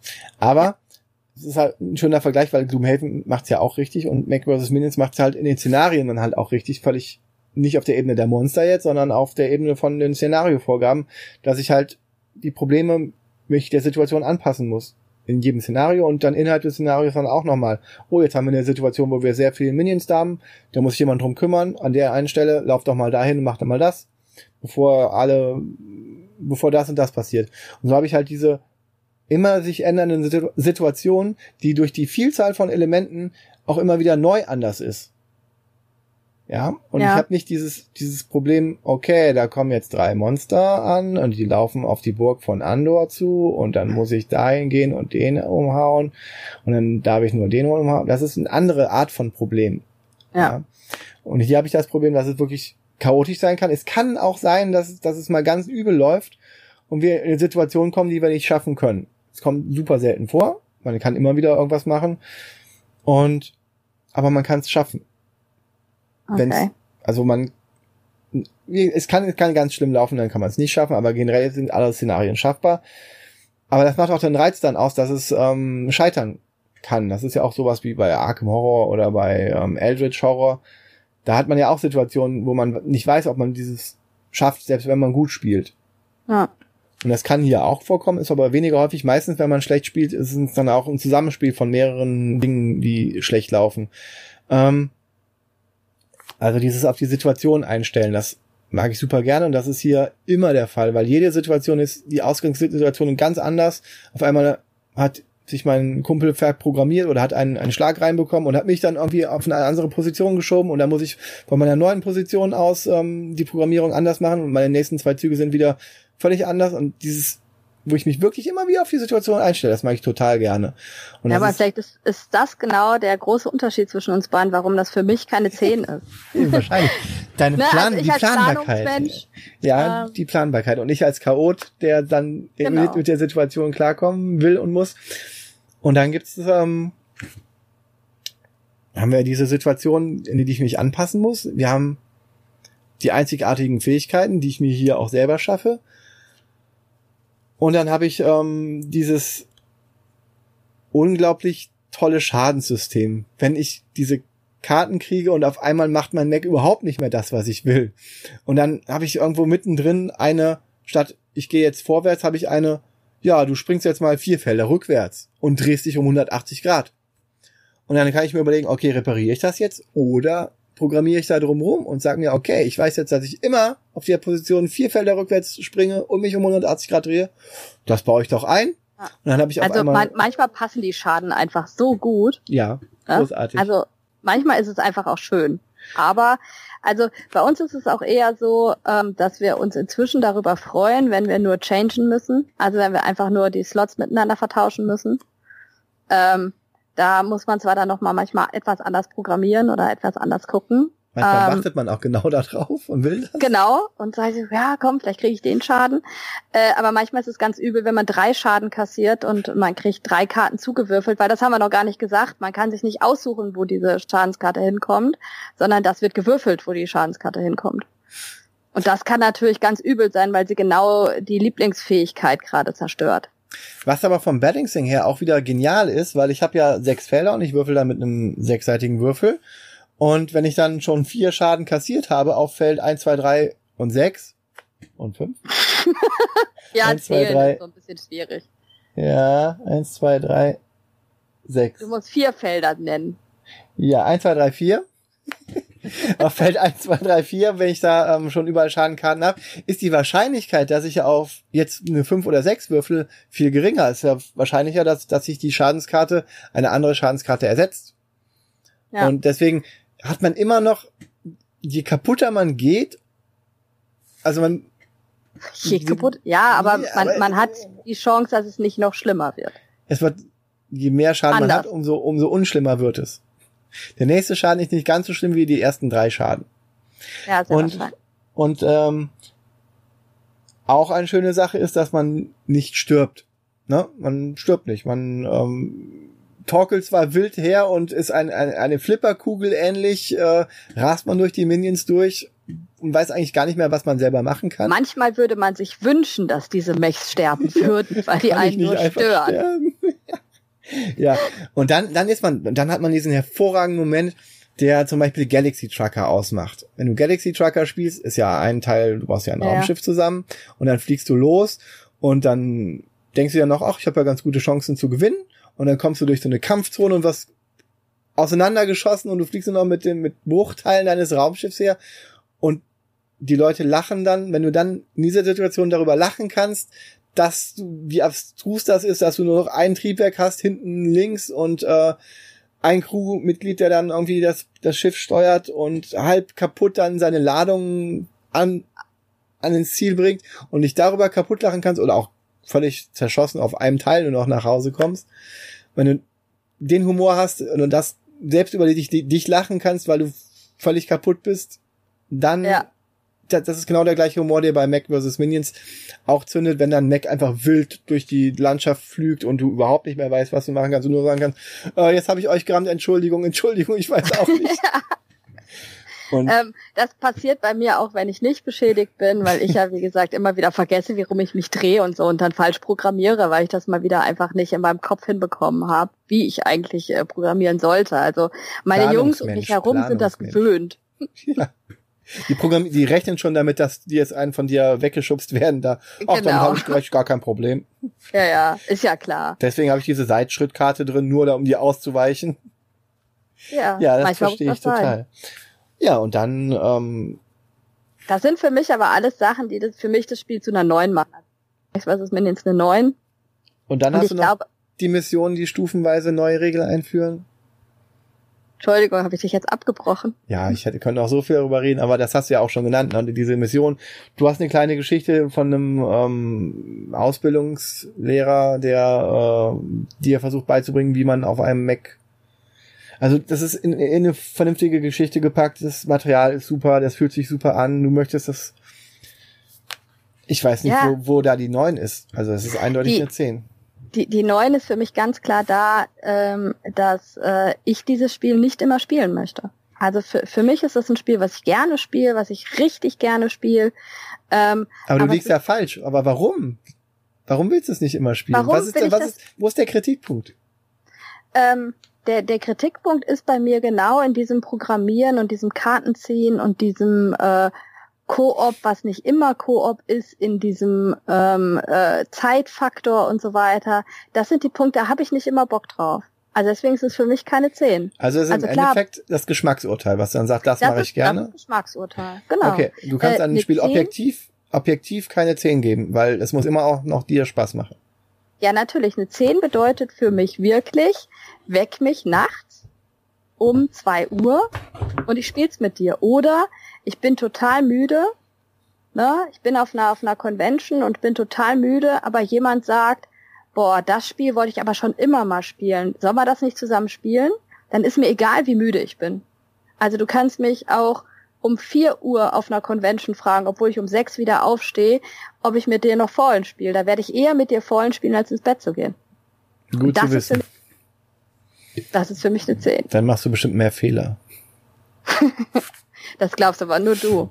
Ja, aber wenn, wenn du so streng sein würdest, für mich als normaler Mensch, der ja eigentlich nur sich hobbymäßig ein bisschen mit Brettspielen beschäftigt, äh, dann hätte ich ja gar keine wirkliche 10. Aber warum?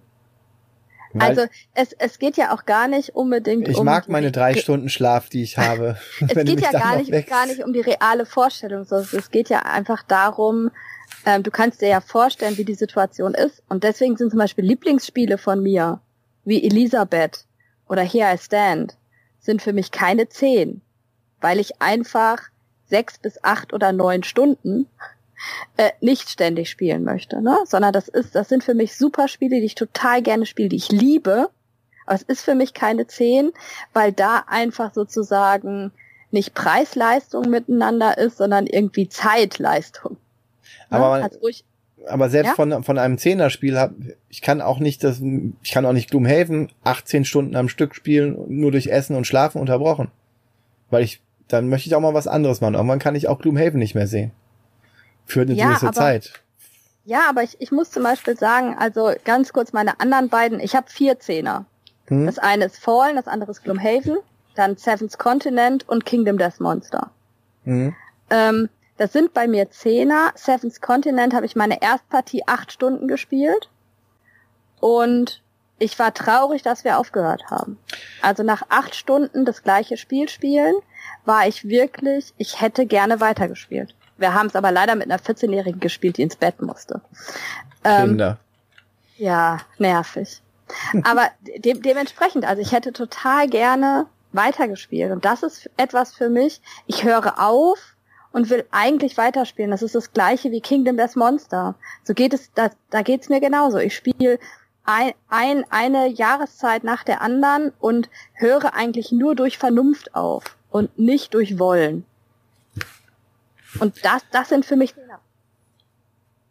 Mm. Na, also Kingdom Death Monster, ich habe eine komplette Kampagne abgespielt mit 25 Plays und ähm, das Liebste, was ich machen wollte, war direkt eine neue Kampagne starten. Obwohl eine Kampagne starten immer bedeutet, man ist eingeschränkt. Das merkst du ja gerade selber mit Gloomhaven. Ja, so aber das, das, das interessiert, also klar ist man, wenn man neu anfängt, aber ich bin auch jemand, der gerade die Anfangssachen oftmals lieber mag als so ein aufgebohrtes Spiel. Gerade auch bei, bei vielen Sachen mag ich, ich fange eher lieber von vorne nochmal an und mache die Einsteiger-Sachen nochmal und nochmal, als dass ich ähm, die wirklich tiefkomplexen Sachen am Ende mache. Aber das ist bei Brettspielen eher nicht der Fall, weil Brettspiele sind ja. eigentlich alle ähnlich. Aber bei PC-Spielen ist das so, dass ich lieber nochmal da, wo es weniger Regeln gab und wo es einfacher ist, das nochmal spielen würde, als die wirklich komplexen Dinge. Ja. Zum Beispiel bei, bei, bei 4X-Spielen, Civilization-Spiele. Ja. Jeder hat mal Civilization auf dem PC gespielt. Da mag ich die Anfangsrunden fast lieber, als wenn's, äh, wenn ich dann ein Imperium habe mit 20 Städten, die ich dann verwalten muss oder sowas. Okay. Was sind denn bei dir noch Neuner? Neuner oder was oder sind Zehner? noch Zehner? Was ja. sind noch Zehner? Also ganz klar, es gibt ähm, ein Spiel, was ich lange gespielt habe und jetzt nicht mehr spiele, es ist trotzdem noch eine 10, weil es einfach so über so viele Jahre mir so viel Spaß gebracht hat und ich immer noch gerne zurückdenke, auch wenn ich jetzt sage, ich muss es nicht mehr unbedingt spielen, vielleicht immer. Das ist Magic the Gathering. Ah, okay. Das habe ich lange Jahre gespielt und es ist immer noch genial und es macht so viele Dinge richtig und natürlich muss man sich überlegen, was man spielen will, in welchem Format man da spielen will. Das ist mehr als ein Spiel, das ist ja mehr, du kannst ja verschiedene ja, okay, da Formate bin ich, da bin ich totale Jungfrau, da habe ich überhaupt gar keine Ahnung von. Also das ist, das ist wirklich ein Feld, wo ich mich nie irgendwie mit beschäftigt habe. Ähm, allein welche Spielsorten da schon rausgekommen sind. Draftspiele, mh. moderne Draftspiele haben eigentlich den Draftmechanismus bei Magic the Gathering hat den jetzt nicht erfunden, aber er hat den schon so gemacht, dass man ähm, Dominion ist ein ganz klarer Ableger von Magic. Mhm. Also das ist die Hauptinspirationsquelle von Dominion ist Magic. Weil einfach das, ähm, der Deckbilder an sich ist eine Sache, die du beim Magic in einem bestimmten Turnierformat zum Beispiel machst. Ja. Beim ähm, Draften oder beim, also da stellt man sich auch sein Deck zusammen und das Seven Wonders ist dieses, diese, diese Rumreichmechanik, das ist ja auch eine Draftmechanik, die ist auch von Magic, mehr oder weniger. Also man hat lange Jahre Magic gedraftet, bevor man, bevor es diese Brettspiele gab und die haben sich eindeutig das abgeguckt da. Und verschiedene Dinge macht Magic einfach schon vom Grunde auf richtig, wie diese fünf Einteilungen von befreundeten und verfeindeten Sachen. Also, da gibt so viele Sachen. Klar hat Magic ja. auch ein paar Jahre auf dem Buckel und ein paar Sachen kann man heutzutage sogar besser machen. Aber viele Sachen funktionieren einfach mit Magic und es ist einfach großartig. Das ist ein Zehner-Spiel. Wird auch bei Boardgame Geek gelistet und deswegen habe ich es ja auch bewertet mit 10. Mhm. Dann ähm, würde ich noch nennen Twilight Imperium dritte Edition. Ich habe die vierte noch nicht ausführlich gespielt. Ist auch schwierig. Die dritte Edition bietet halt so ein tolles Spielerlebnis, dass ich sagen kann, okay, der hat wirklich Christian T. Peterson ist das, ne? Der CEO, der noch bis Ende des Jahres CEO von Asmodee America Nord ist.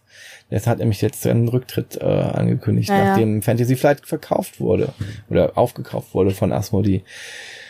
Traurige Sache, weil der hat mein Lieblingsspiel entworfen mit Twilight Imperium dritte Edition, wo er sich sein Twilight Imperium zweite Edition genommen hat und dieses sperrige Amitrash-Game einfach mal genommen hat und diese ganzen Eurogames-Mechaniken, die er da kennengelernt hat, seitdem er das Spiel gemacht hat, hat er die besten genommen und eingebaut. Und es funktioniert, es ist reibungslos ineinander, das ist, hat dieses mittelmäßige Army-Trash-Spiel gemacht, was einfach nur bombastisch war, von den Miniaturen, die dabei war und mit eleganten Eurogame-Mechaniken versehen, die das Spiel wirklich großartig machen. Und ein Spielzug dauert ungefähr eine Stunde mit allen Leuten und es kommt nie Langeweile auf für mich.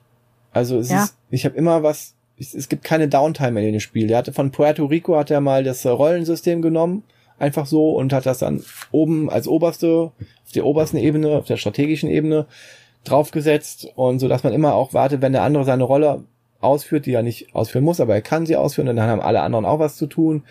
Ähm, man plant, es sind schnelle Züge, die man sonst macht und man plant dann auch seine, seine Aktionen. Also das, ist, das Spiel ja. dauert lange, aber es ist, erzählt dann auch epische Geschichten. Dann denke ich, habe ich dem Vielspieler gerade beigebracht, ja, ich habe dir erzählt, diese, diese Sachen sind nicht gut, es sei nur, dass irgendwelche Karten dabei, warum baust du denn so viele? Und zwei Züge später ist er auf meiner Heimatwelt, weil das ein Objective ist. Und er hat dann diese Karte gehabt, die genau diese diese äh, Raumschiffe für stärker machen, mehr Lebenspunkte geben, doppelt so viele Lebenspunkte geben. Und er hat es genau richtig gemacht. Und ich denke mir, ich dachte, ich hätte eine gute Verteidigung gehabt, aber Nö. Da lernt man dazu. Und dann stehe ich da mit runtergelassenen Hosen. Und meine Heimatwelt ist, äh, also es hat so viele Momente, wo ich jetzt noch heute noch dran zurückdenke, die wie kein anderes Spiel jemals geschaffen hat. Das ist Twilight ja. Imperium, das ist eine 10. Und okay. Gloomhaven ist eine 10. Aber Gloomhaven hat Probleme und trotzdem ist es eine 10.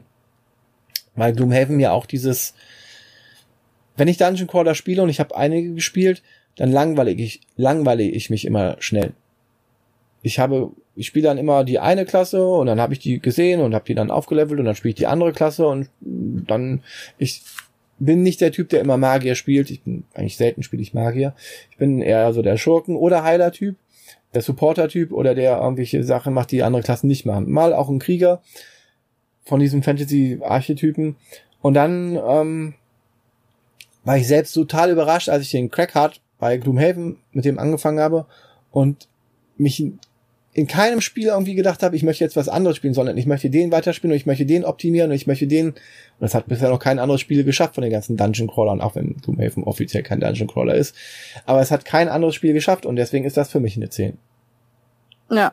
Also Gloomhaven ist für mich einfach eine 10 vom ganzen System her. Also ich mag genau diese Vermischung der Euro-Mechanismen, die ich gar nicht als so stark empfinde, muss ich sagen.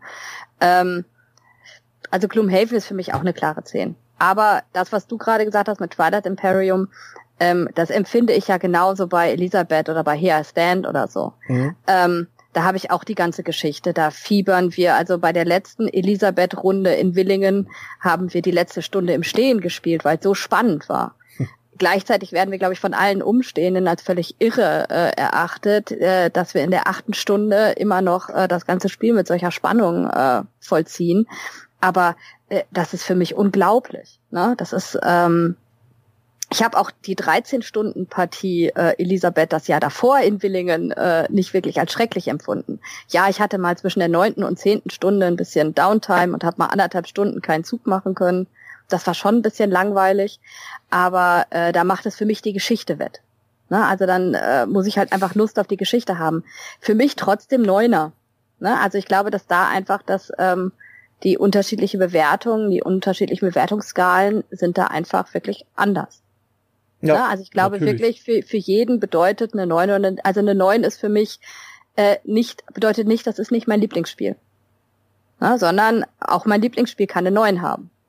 Mhm. Ja, also zum Beispiel, um Elisabeth zu spielen, muss ich eine dementsprechende Gruppe haben. Alle müssen sich dementsprechend vorbereitet haben. Alle müssen die 40 Seiten Regeln gelesen haben, verstanden haben, durchgearbeitet haben ähm, um das wirklich ordentlich spielen zu können, damit es richtig Spaß macht. Ich möchte hiermit nochmal alle Teilnehmer meines Geburtstages grüßen von vor ein paar Jahren, wo ich äh, gesagt habe, wir spielen heute Twilight Imperium und dass ähm, bestenfalls ähm, mittelstarke Spieler, also mittelhäufige Spieler waren und nicht wirklich viel Spieler so wie ich. Da war eigentlich keiner dabei und ich habe es denen trotzdem, äh, die haben das trotzdem mitgemacht und die hatten auch Spaß gehabt. Die würden aber nicht unbedingt eine acht Stunden Partie ähm, Twilight Imperium dann nochmal spielen wollen, habe ich so das Gefühl gehabt. Ja, also ich, ich glaube einfach, dass man äh, damit schon andere Leute auch schockt. Ne? Also ähm, wenn ich schocken will, weiß ich ganz genau, dann hole ich mal Elisabeth-Regeln raus oder ich hole hier Stand-Regeln raus und sag, wenn du das mit mir spielen willst, muss ich arbeiten. Ja. Ähm, damit kann man viele Spielepartner vergräzen, mit denen man nicht spielen möchte. Kann ich nur empfehlen, wer das, äh, wer sowas hat. Ähm, kann man damit sehr gut. Aber es ist, ähm, ich mag alleine schon, wenn ich eine Elisabeth-Partie spiele, habe ich erstmal die Woche davor, gucke ich mir die Regeln nochmal an, bespreche mich teilweise mit denen, mit denen ich spielen werde. Also solche Partien sind bei uns geplant. Bespreche ich mich vorher ähm, mit, ähm, du, wie war das eigentlich nochmal mit der Auslegung der Karte? Da werden nochmal Regelsachen abfotografiert und nochmal hin und her geschickt und nochmal geguckt und so weiter. Ähm, also das ist äh, das Metagame um das Game herum ist ja auch noch mal da. Also das finde ich schon spannend, ist für mich aber trotzdem eine 9. Hm. Ne? Also für mich sind auch ganz viele Spiele, eine 8 und eine 7, immer noch Spiele, die ich gerne spiele. No. Ne? Äh, die richtige Klatsche ist dann für mich die 6, ne? das, was du mal im Andor gegeben hast.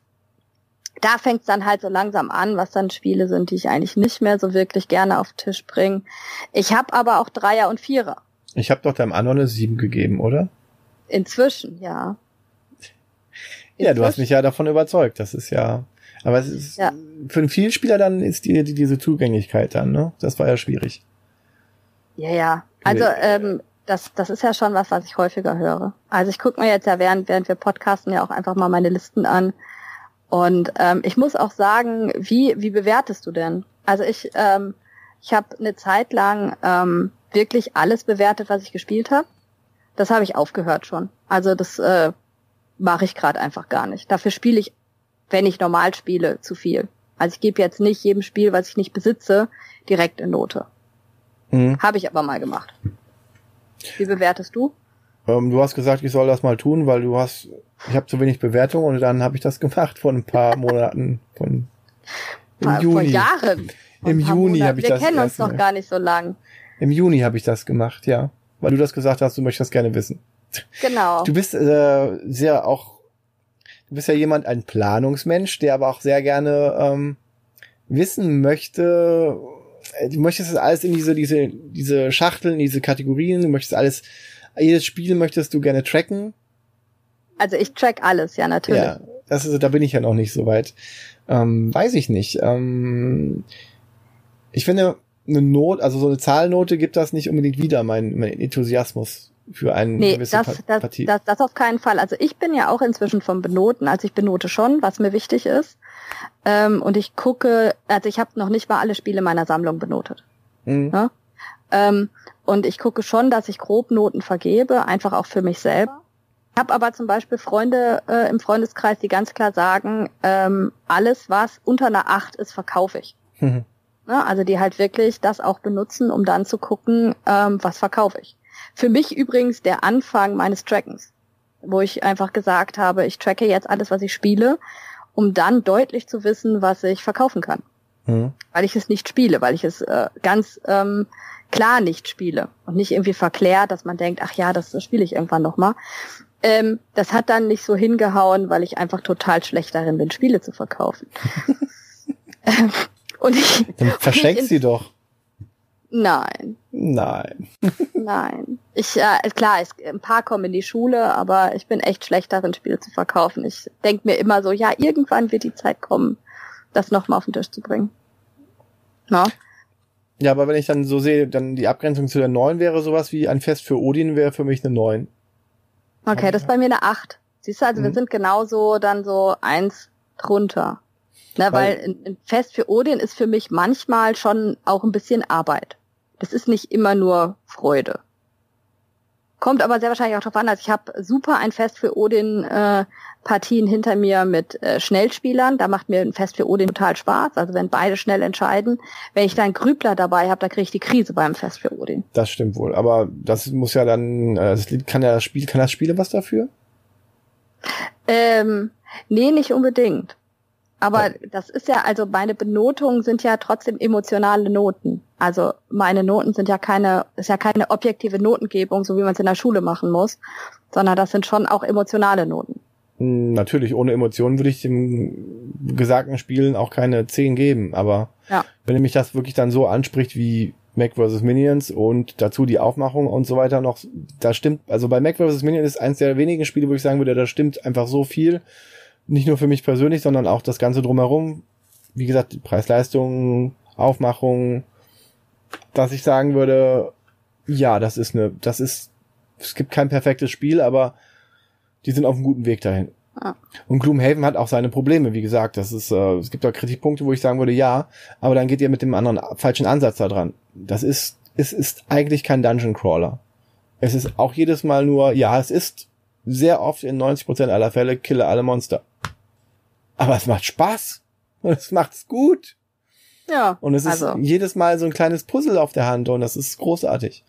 Und so ein Great Western Trail, was ich von Alexander Pfister, das, das, dieses Western-Spiel, was überall gehypt wird, wo ich sagen muss, okay, das ist ein ziemlich gutes Spiel. Es ist wirklich gut und es macht Spaß und du kannst mich auch sehr oft fragen, ob ich das spielen will und es werde wahrscheinlich ja mit sagen. zu harten, mit zu harten Mitspielern irgendwann sagen, okay, vielleicht doch nicht mehr, aber das ist halt, äh, es gibt wohl Mitspieler, die einen dann wirklich wirklich fertig machen kann, aber ich habe mit meiner Spielergruppe, wir waren auf einem Level, das war in Ordnung. Ähm, ich würde sehr gerne mit dir Great Western Trail spielen. Dann würde es mit mir den Boden aufwischen, aber das macht, macht ja wahrscheinlich dann doch. Äh, es ist ein großartiges Spiel, das ist eine 9 für mich, weil es ist wirklich für großartig. Aber das Thema zum Beispiel holt mich nicht wirklich so ab. Vielleicht, das ist die Frage, wenn, wenn ich jetzt ein großer Western-Fan wäre, wobei ich bin ja. ein großer Western-Fan, Sergio Leone ist großartig.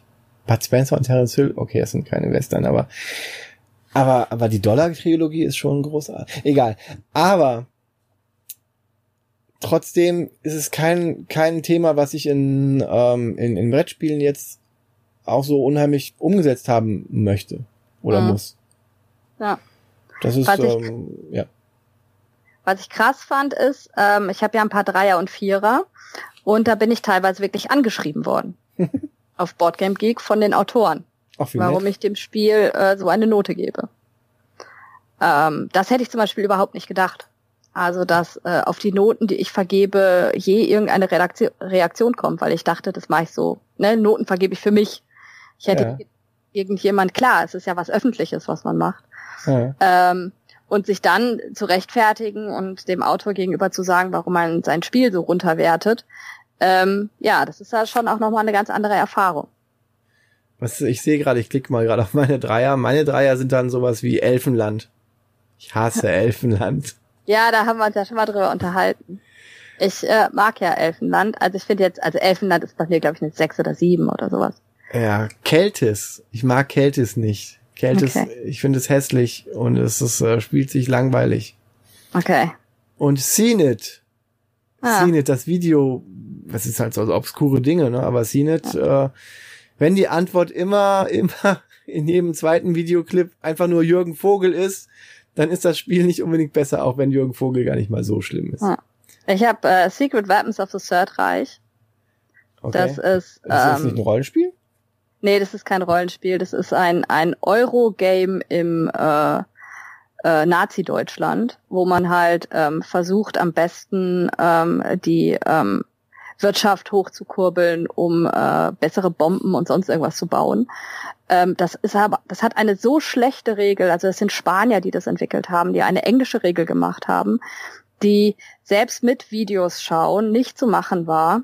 Also das war, äh, es ging gar nicht. Also das war ganz schlimm. Und ich bin schlechte Regeln echt gewöhnt. Also Mercs Raccoon, die ähnlich schlechte Regeln haben, hat bei mir trotzdem eine 8, weil ich irgendwie mal durchblicken konnte. Äh, Lobotommy, auch totale Enttäuschung, war ein Spiel, was ich lieben wollte vom Thema her. Irrenanstalt, Dungeon Crawler im, in der Irrenanstalt, was will man mehr? aber auch ewig schlechter Spiel, unglaublich. Ist das das dieser große Kickstarter mit dem, mm, ja, mit dem mm. wo Lust und die tot sind? Genau. Ah, okay. Ja, ja. ja.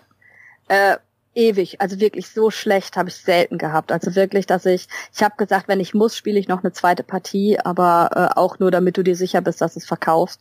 Ich war ewig froh, dass ich selber nicht gekickstartet hatte. Ja. Ähm, also das war so. Das sah ja sehr ansprechend aus für einige, aber. Ja, also das, das war von der, von der, vom Themenspektrum her und so fand ich das super. Also das wollte ich unbedingt haben und habe es dann verpasst und war ein bisschen traurig, dass ich es verpasst hatte und war dann im Endeffekt echt froh, als ich es gespielt habe. Und äh, also von Lobby, Lobotomy und Secret Weapons of the Third Reich bin ich angeschrieben worden, aber auch von meiner Vier bin ich angeschrieben worden. Das ist Virus. Das war vor zwei Jahren so groß auf der Messe. Auf ja, der ich erinnere mich, ich erinnere mich. Und ähm, das ist auch, das ist ein so schlechtes Spiel gewesen. Das ist auch unglaublich. Also äh, heute noch, wenn ich zehn Würfel in der Hand habe, kleine Holzwürfel, nehme ich sie immer wieder in, in meine Hand, schüttel sie und lass sie runterfallen, weil das der Kampfmechanismus war hm. in Virus. Also du hast spezielle Würfel, würfelst die in der Hand und lässt sie fallen und da, wo sie auf den Strich kommen, hast du einen, einen Treffer gemacht. Das war äh, innovativ, aber echt schrecklich. ja, also das, das waren dann so Sachen, wo ich halt wirklich angeschrieben worden bin. Und das hat mich echt, also das muss ich sagen, das hat mich überrascht. Von guten Noten bin ich noch nie angeschrieben worden. Seltsam. Ja. Ja, und dann, ähm, weiß ich nicht, also jetzt bei den Neunern wäre ich dann nochmal beim Arkham Horror Kartenspiel, obwohl ich bin nicht so der große Lovecraft-Fan. Ich fände, ähm, dass die gleichen Mechanismen in einem gegenwärtigen Setting und nicht in diesen 1920er Jahren schon spannender. Aber dieses Arkham Horror Kartenspiel, das macht ja so vieles so richtig. Und es ist quasi die Weiterentwicklung des kooperativen Lord of the Rings, was die vorher hatten oder immer noch haben. Es funktioniert ein bisschen anders, ja, aber es ist schon, schon wirklich, wirklich gut. Ich habe es auch ganz gern gespielt, ich habe es allerdings nicht selber, muss ich sagen. Also das, das, das war so ein Spiel, wo mir, glaube ich, einfach die Leute zu fehlen. Oder wo ich einfach sage, wir haben so viel im Lovecraft-Universum, mhm. weil bei uns Lovecraft, also ich habe alle Bücher gelesen und so weiter, ähm, ist Lovecraft schon jemand, den ich einfach sehr cool finde und wo ich sehr viel von habe. Ähm, aber wo ich irgendwie nicht noch eins brauchte. Ich habe nichts gegen Lovecraft. Ich finde, das ist okay, was er macht und was er gemacht hat. Aber diese, ähm, die Brettspielflut davon, weiß ich nicht, ist halt, liegt eher an den 20er Jahren als an Lovecraft, dass ich äh, nicht so viel, ja. ähm, aber ich spiel's ja und es ist ein tolles Spiel und ich finde mich auch damit ab, aber es ist halt nicht mein favorisiertes Setting. Da würde ich wahrscheinlich sogar noch Western lieber oder Weird, Weird West nehmen, wie dein ähm, Shadow of Brimstone. Ja, das ist ein viel spannenderes Setting. Ja, aber da, ähm, da muss ich ja sagen, da habe ich ja meinen Mann damals für irre gehalten. Das war der erste große Kickstarter, den wir überhaupt gemacht haben, mit ähm, 500 Dollar oder 400 Dollar oder fünf, also 400 Euro, glaube ich, grob waren das. Und äh, ich habe den für völlig irre gehalten, dass er für einen äh, Dungeon Crawler im Western-Format so viel Geld ausgibt. Da hätte ich nie gedacht, dass ich dieses Spiel mal so lieben werde. Hm. Ja? Also viel gelernt sozusagen. Ja, man entwickelt sich ja weiter. Irgendwie schon. Und ja, eins meiner Lieblingsspiele Star Rams, was ich so oft spiele, ist auch nur eine 9 und keine 10. Ja, siehst du. Aber es ist halt trotzdem kein schlechtes Spiel. Nee. Und es ist immer noch großartig. Aber das ja. ist, äh, was eine 10 ist, da muss ich mit Leidenschaft von reden. Und das äh, ist ja, halt aber dann hätte dann hätte ich ganz viele Zehner. Also mein Problem wäre, dann hätte ich echt richtig viele Outstanding-Spiele weil ich so viele Spiele mit Leidenschaft spiele, die ich liebe. Ja, aber wenn dann noch die viele andere Dinge noch zusammenkommen, wie das ist ähm, zum Beispiel wie eine gute, gut Leute einführt, es gute Produktionsqualität ist, wenn es dann noch alles passt, dann ist es doch eine 10. Nee, Max vs. Minions wird für mich keine 10. Ich glaube, da kommen wir nicht zusammen. Muss ja nicht sein. Also, du, du liebst ja auch nicht dieses Chaos, das, was, ich, was es dieses Spiel fabriziert dann. Das genau. ist ja vollkommen okay. Und ich kann mir nicht vorstellen, dass Seven Continent bei mir eine 10 wird. Zusammenfassend lässt sich sagen, Mac vs. Minions ist eines der perfektesten Spiele, die es gibt und eine super geradlinige 10. Ja, perfekt bestimmt nicht. Es ist äh, für mich immer noch eine 9, was wir aber ja inzwischen rausgefunden haben, einfach weil ich das Chaos sondern der Planungsmensch bin. Es ist aber eine super 9. Ich würde das Spiel jedem empfehlen. Ich äh, würde es auch von den Gruppen her, also ich habe es äh, mit ähm, den jüngsten, mit denen ich es gespielt habe, war 14, 15. Ähm, ich würde es, glaube ich, allen empfehlen. Es macht super viel Spaß. Ich denke auch, dass man das äh, mit Einsteigern ganz gut spielen kann. Dementsprechend, also ist auf jeden Fall ein Spiel, was man empfehlen kann. Und vor allen Dingen äh, kauft es nicht viel zu teuer auf irgendwelchen Marketplaces. Ja, genau. Also nicht bei Amazon oder sonst so gucken, sondern direkt beim Hersteller Riot Games. Weil das ist außergewöhnlich einzigartig in der Brettspielszene, dass das auf diesem Weg veröffentlicht wurde und dass eine Softwarefirma sowas gemacht hat. Aber es soll uns ja erstmal egal sein als Endkonsument. Kauft es euch, das ist großartig. Genau. Wollten wir Werbung damit machen? Nein, wir wollten keine Werbung. also Bleibt euch überlassen, ob ihr es kauft, aber es ist es wert. Wir haben dafür kein Geld bekommen. Wir haben beide, beide unsere Spiele bestellt, äh, bezahlt und äh, schon lange bevor wir vorhatten, einen Podcast zu machen, gespielt. Korrekt. Aber wir sind davon überzeugt, dass Völlig. es vielen Menschen auch gefallen kann. Ja. Ja. Aber dann sind wir auch eigentlich fast am Ende angelangt, oder? Stimmt. Nie waren wir uns einiger. Nie waren wir uns einiger. Endlich mal. Habe ich schon erwähnt, dass eine Andor nur eine 7 ist? ja, ist schon in Ordnung. Ich, ich verstehe deine Kritikpunkte. Gut. Aber guck mal, da sind wir weiter auseinander als äh, bei Max vs. Minions. Mal gucken, wie es beim nächsten Spiel ist. Vielleicht sind wir da sogar auf einer Linie. Vielleicht. Vielleicht aber auch ja. nicht. Weil du völlig falsch liegst, wie so oft. Ja, genau. Ähm, wie immer bleibt uns am Ende einfach zu sagen, äh, wenn ihr irgendwelche Kritikpunkte oder Kommentare oder sonst irgendwas habt, ähm, könnt ihr uns gerne auf Twitter das sagen. Ähm, Fuchs und Bär ist unser Twitter-Account, der gemeinsame. Ihr dürft aber gerne auch auf die jeweiligen Einzel-Accounts was sagen. Meiner ist missbaby unterstrich de und der Meiner- Yellow Geek Bär. Ja, genau. Meiner ist Yellow Geek Bear. Ad davor bei Twitter. Oder der YouTube-Kanal, der immer noch so ein bisschen vor sich dahin dümpelt. Das ist äh, YouTube Yellow Geek Bear. Da Genau. mache ich Und die Quatsch. Die Internetseite läuft auch. Äh, die hat leider immer noch einen Schreibfehler drin. Deswegen haben wir da Fuchs und äh, das englische Bär drin. Das wird aber noch geändert. Ähm, Startschwierigkeiten, kein Problem. Startschwierigkeiten kleine, das geht leider nicht so schnell, das wieder zu ändern. Ähm, aber da dürft ihr uns auch Kommentare uns hinterlassen, äh, Wünsche, über was wir reden sollen oder sonst irgendwas. Für uns ist es immer noch ein Riesenexperiment. Ähm, uns macht es im Moment tierisch Spaß. Ich hoffe, euch macht es auch tierisch Spaß, uns zuzuhören. Und wir sind sehr gespannt, in welche Richtung sich das alles entwickeln wird hier. Knisterte Erotik, glaube ich. Äh, vielleicht. Wir haben, wir haben, hast du mal Fog of Love gespielt?